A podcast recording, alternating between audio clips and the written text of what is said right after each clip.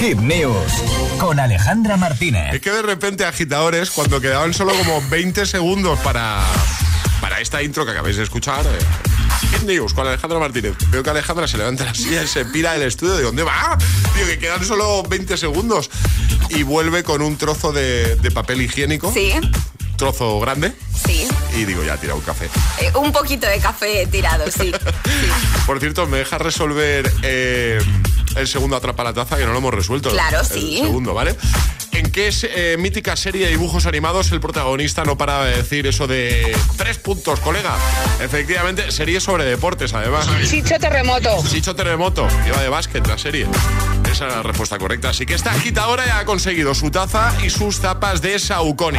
Bueno, y ahora sí, las Kid News, ¿qué nos cuentas? Pues hablamos de deporte, de Fórmula 1 y de cine, porque Javier Bardem y Brad Pitt juntos en una nueva película sobre Fórmula 1. ¡Hala! Este fin de semana Brad Pitt ha robado el foco de atención a Alonso, a Hamilton, a Sainz en el Gran Premio de Gran, de Gran Bretaña. Allí estuvo grabando alguna de las primeras escenas de esta película. Brad Pitt interpreta a un expiloto de la década de los 90 que abandona la Fórmula 1 por un accidente, pero todo cambia cuando su amigo y dueño de una escudería eh, este amigo y dueño de la escudería es Bardem, ¿vale?